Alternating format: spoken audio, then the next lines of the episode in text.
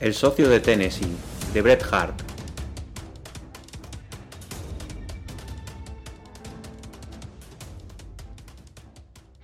Creo que nunca llegamos a saber su verdadero nombre, aunque es cierto que ignorarlo nunca fue un inconveniente social para nosotros, porque, en 1845, en Sandy Bar era frecuente rebautizar a los hombres.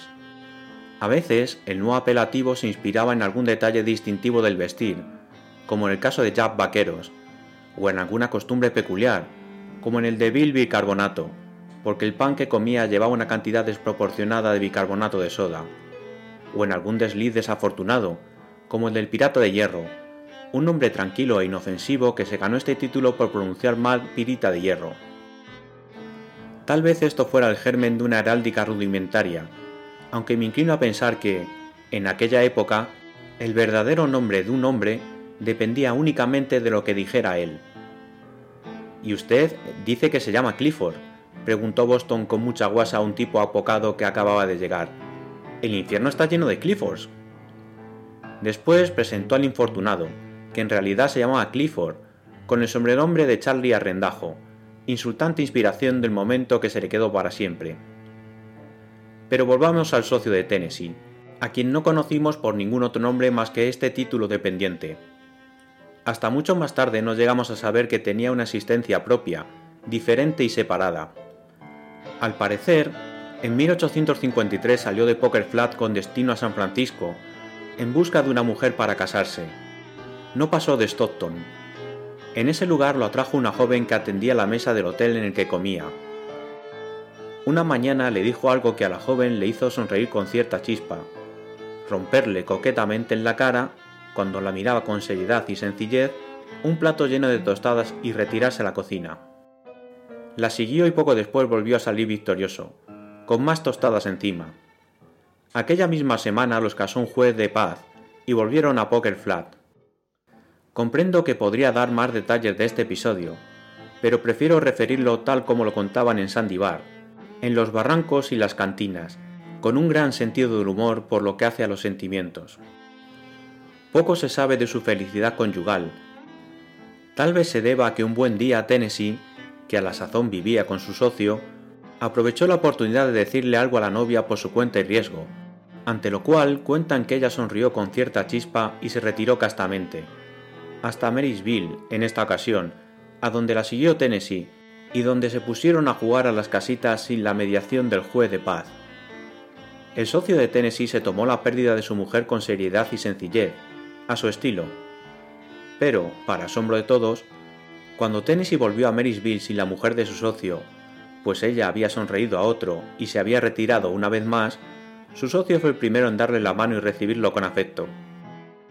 Los muchachos que se habían congregado en el cañón para presenciar el tiroteo se indignaron muchísimo, como es natural. Habrían expresado la indignación con sarcasmo si no lo hubiera impedido cierta mirada que les echó el socio de Tennessee, una mirada totalmente carente de sentido del humor. Lo cierto es que era un hombre serio que se aplicaba al detalle práctico en los momentos difíciles, con una diligencia bastante fastidiosa. Entretanto, en el pueblo se enconaban los sentimientos en contra de Tennessee. Se sabía que era un jugador y se sospechaba que robaba. Su socio también se vio comprometido, pues la única explicación posible de que siguieran siendo amigos después del episodio con su mujer era que estuvieran conchavados en el delito. Finalmente los pecados de Tennessee salieron a la luz. Un día, camino de Red Dog, alcanzó a un desconocido. Después el desconocido contó que Tennessee le había hecho pasar un buen rato contándole anécdotas y recuerdos, pero que, ilógicamente, concluyó diciéndole Y ahora, jovencito, me vas a dar el puñal, las pistolas y el dinero, porque, verás, estos instrumentos pueden traerte complicaciones en Red Dog, y el dinero es una tentación para los maleantes. Creo que has dicho que vives en San Francisco. Procuraré hacerte una visita. Hay que reconocer que Tennessee tenía una fluida vena humorística que no se secaba ni en plena negociación mercantil. Fue su última hazaña. Red Dog y Sandy Bar hicieron causa común contra este salteador de caminos. Le dieron caza con su misma medicina, Cuando lo tenían rodeado, echó una carrera desesperada por todo bar, descargando el revólver contra la multitud que se encontraba a la puerta del salón arcade, y siguió corriendo hacia el cañón del oso. Pero al final del desfiladero lo detuvo un hombre de baja estatura que iba en un caballo gris. Se miraron un momento en silencio. Ninguno tenía miedo, estaban seguros de sí, eran independientes. Eran dos ejemplares de una civilización que en el siglo XVII se habría calificado de heroica, pero que en el 18 no pasaba de temeraria. ¿Qué llevas? pregunto, dijo Tennessee en voz baja. Dos sotas y un as, dijo el otro, también en voz baja, al tiempo que enseñaba dos revólveres y una faca. Paso, contestó Tennessee. Y con este epigrama de jugador, tiró su inútil pistola y regresó con el que lo había atrapado. Hacía calor aquel atardecer, la brisa fresca que solía levantarse a última hora tras la montaña del Chaparral no llegaba esa noche a Sandibar. El pequeño cañón estaba cargado de olores resinosos recalentados, y los maderos podridos del bar exhalaban efluvios hediondos. En el campamento, la actividad febril y las fieras pasiones del día no se habían apagado todavía. A lo largo de la orilla del río unas luces se movían sin cesar, sin reflejarse la turbulenta corriente.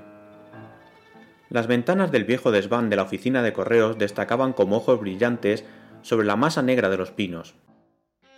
Desde allí veían los haraganes la silueta de los que todavía estaban decidiendo la suerte que correría Tennessee.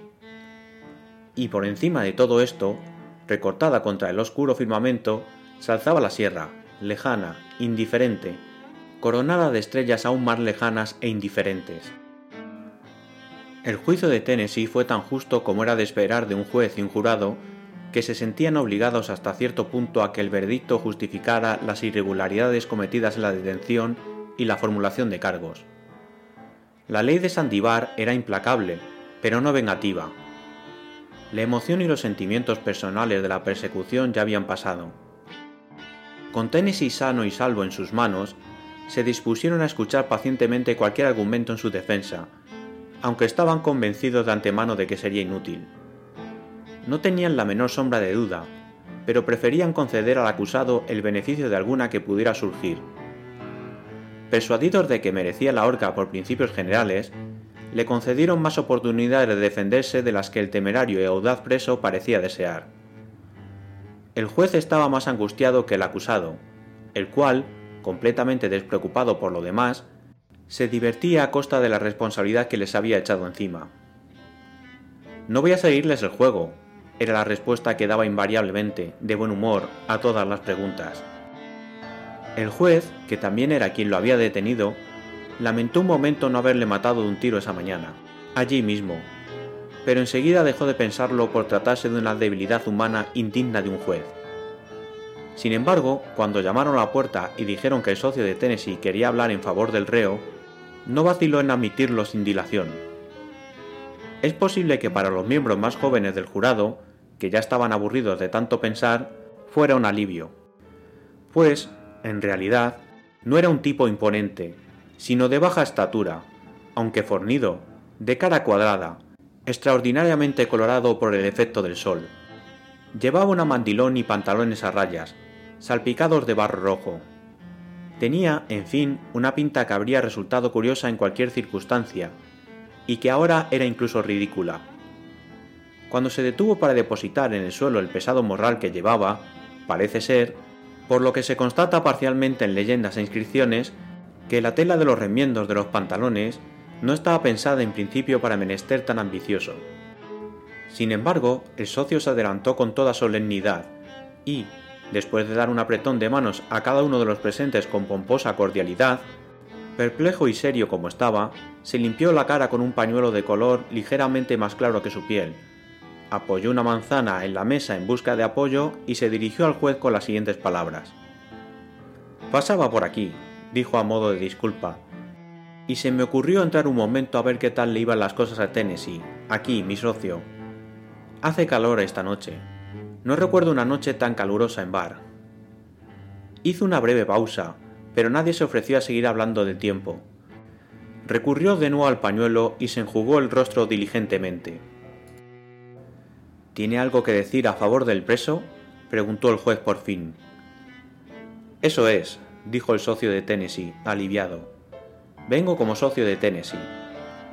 Hace cuatro años que lo conozco, llueva o truene, en lo bueno y en lo malo, en la prosperidad y en la adversidad. No siempre hacemos las cosas de la misma forma, pero no hay nada en él, no hay picardía que haya cometido que no sepa yo. Y usted me dice, dice usted, confidencialmente, de hombre a hombre, que si tengo algo que decir en favor de este hombre. Y yo le digo, digo yo, confidencialmente, de hombre a hombre, ¿qué tiene uno que decir a favor de su socio? ¿No tiene nada más que alegar? Preguntó el juez, impaciente, al percibir tal vez que una peligrosa corriente de comprensión empezaba a ablandar al jurado. Lo dicho, prosiguió el socio de Tennessee. No soy quien para decir nada en contra de mi socio, pero a ver, ¿de qué se le acusa? Resulta que Tennessee necesita dinero, lo necesita mucho, y no quiere pedírselo a su viejo socio. Entonces, ¿qué hace Tennessee? Va por un desconocido y lo pilla. Y usted va por él, y lo pilla. El empate está servido. Y yo le pregunto a usted, que es un hombre justo, y a todos ustedes, caballeros que también son justos, si no es verdad lo que digo. Preso, dijo el juez interrumpiéndole. ¿Tiene algo que preguntar a este hombre? No, no, se apresuró a decir el socio de Tennessee. En esta mano voy solo. Vayamos al fondo de la cuestión. La cosa es que Tennessee, aquí presente, se la ha jugado gorda a un forastero en este campamento nuestro. Entonces, ¿qué hay que hacer? Unos dirían que si tal, otros que si cual. Traigo aquí 1.700 dólares en pepitas de oro y un reloj. Es toda mi fortuna, y no se hable más, y antes de que alguien pudiera levantar la mano para evitarlo, el socio vació el morral encima de la mesa. Puso la vida en peligro un momento. Un par de hombres se levantaron, unos cuantos echaron mano al arma que llevaban oculta, y solo un gesto del juez impidió que aplicaran en la práctica la idea de a la ventana con él. Tennessee se echó a reír, y, aparentemente ajeno a la conmoción, el socio aprovechó la oportunidad para limpiarse la cara otra vez con el pañuelo. Cuando las aguas volvieron a su cauce y con mucha prosopopeya retórica se dio a entender al hombre que el delito de Tennessee no podía perdonarse con dinero, se le puso la cara de un rojo sangre, y los que más cerca estaban de él vieron que la ruda mano con la que se apoyaba en la mesa le temblaba ligeramente. Vaciló un momento, y lentamente volvió a guardar el oro en el morral, como si no terminara de comprender el elevado sentido de la justicia del que hacía gana el tribunal, y estaba perplejo, pues creía que no había ofrecido bastante dinero. Entonces, volviéndose al juez, le dijo, Esta mano la jugaba yo solo, sin mi socio. Saludó al jurado con una inclinación de cabeza, y se disponía a irse, pero el juez lo llamó otra vez. Si tiene algo que decirle a Tennessee, hable ahora. Por primera vez en la noche, Tennessee y su curioso defensor cruzaron una mirada. Tennessee sonrió enseñando unos dientes blancos y dijo, Eusred, amigo mío, y le tendió la mano. El socio le dio un apretón y dijo, Pasaba por aquí y se me ocurrió entrar a ver qué tal te iban las cosas.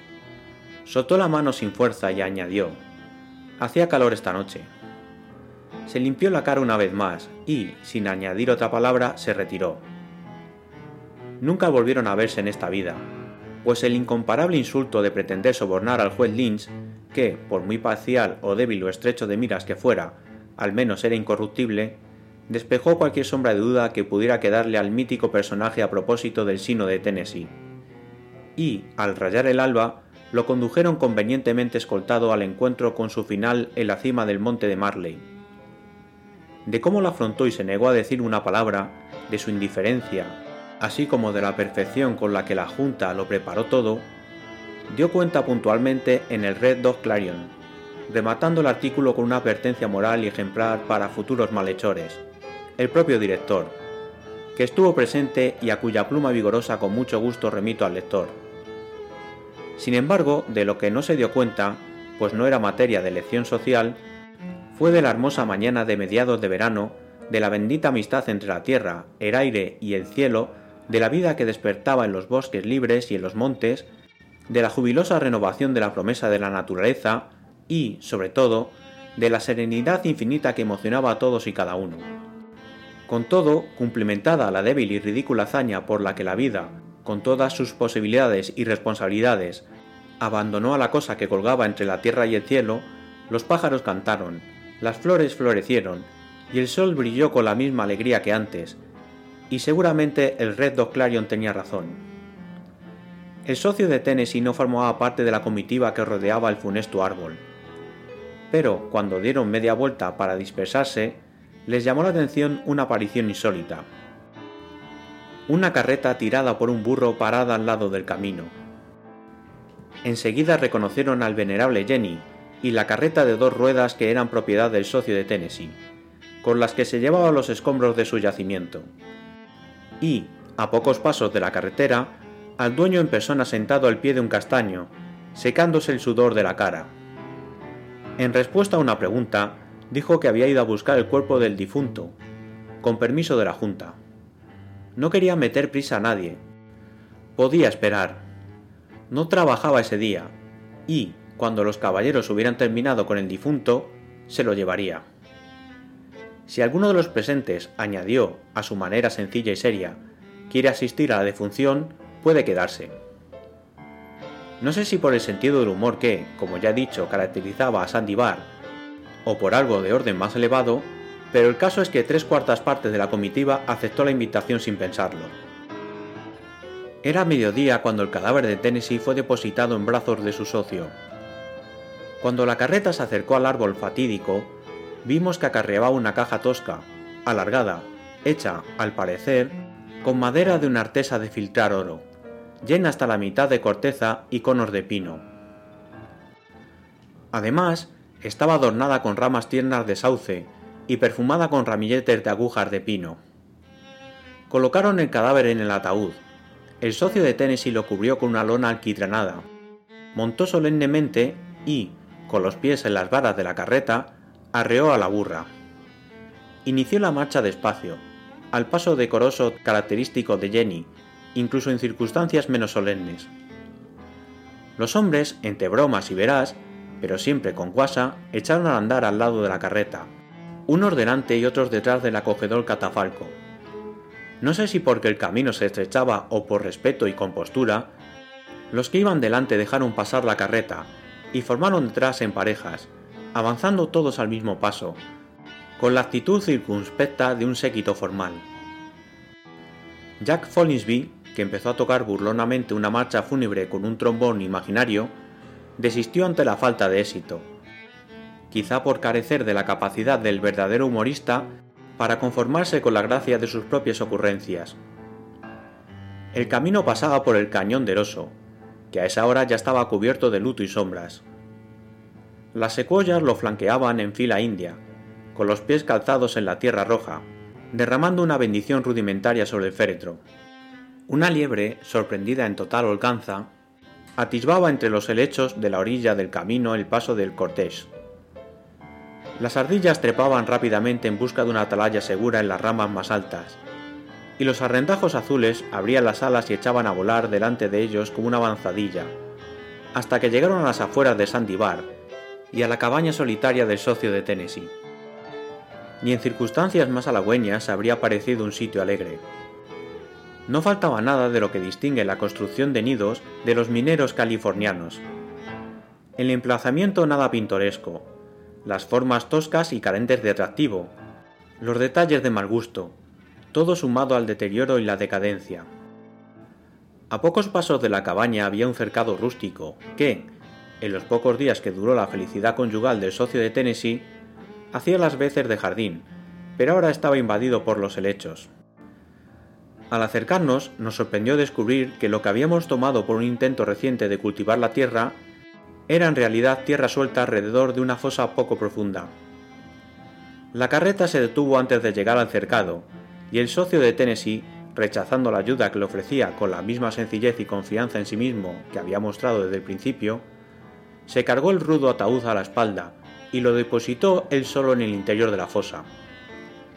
Después clavó un tablón a modo de tapa, se subió al montoncillo de tierra, se descubrió la cabeza y lentamente se limpió la cara con el pañuelo.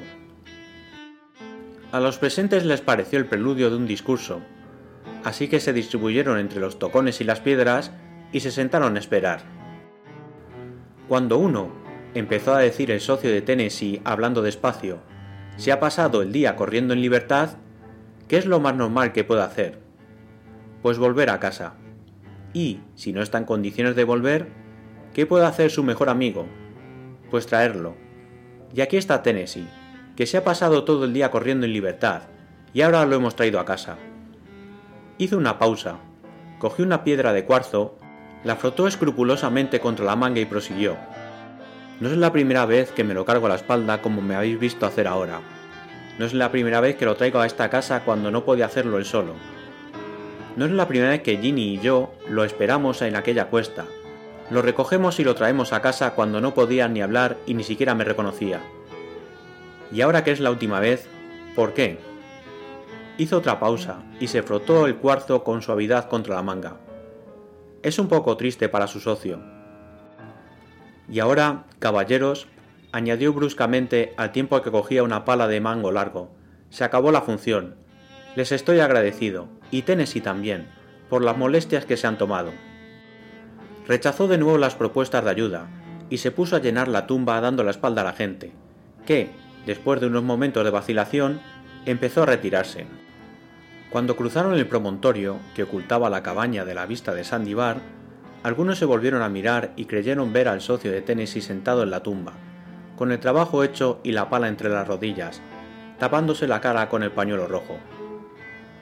Otros, en cambio, decían que, a esa distancia, no se distinguía el pañuelo, y ese punto quedó sin aclaración. En la reacción que siguió a la agitación febril de aquel día, el socio de Tennessee no cayó en el olvido, se hizo una investigación en secreto que lo exoneró de toda sospecha de complicidad con los delitos de Tennessee y arrojó algunas dudas sobre su cordura. Sandy Barr se propuso ir a hacerle una visita para darle el pésame, con torpeza pero con buena intención. De todos modos, a partir de entonces el hombre empezó a perder la salud y la fuerza visiblemente, y, cuando llegó la estación de las lluvias a su debido tiempo y en la tumba de Tennessee empezaron a despuntar las primeras hojas de hierba, el socio cayó en cama. Una noche, cuando la tormenta agitaba los pinos de cerca de la cabaña, que barrían el tejado con sus finos dedos, y abajo se oía el rugido de las crecidas aguas del río, el socio de Tennessee levantó la cabeza de la almohada y dijo: Hay que ir a buscar a Tennessee, tengo que enganchar a Ginny en la carreta. Y se habría levantado de la cama si no se lo hubiera impedido la persona que lo cuidaba. Siguió forcejeando, intentando hacer lo que le dictaba la imaginación Hala, Ginny, tranquila, muchacha, tranquila, amiga mía. Qué noche tan oscura. Ten cuidado con los surcos. Y búscalo, búscalo bien, chiquilla, porque ya sabes que a veces, cuando lo ciega el alcohol, se cae como una piedra en medio del camino. Sigue todo recto hasta el pino de la cima del monte. Ahí, te lo dije, ahí está. Viene hacia aquí, claro, solo, sobrio, con la cara brillante. Tennessee, socio. Y así se encontraron de nuevo.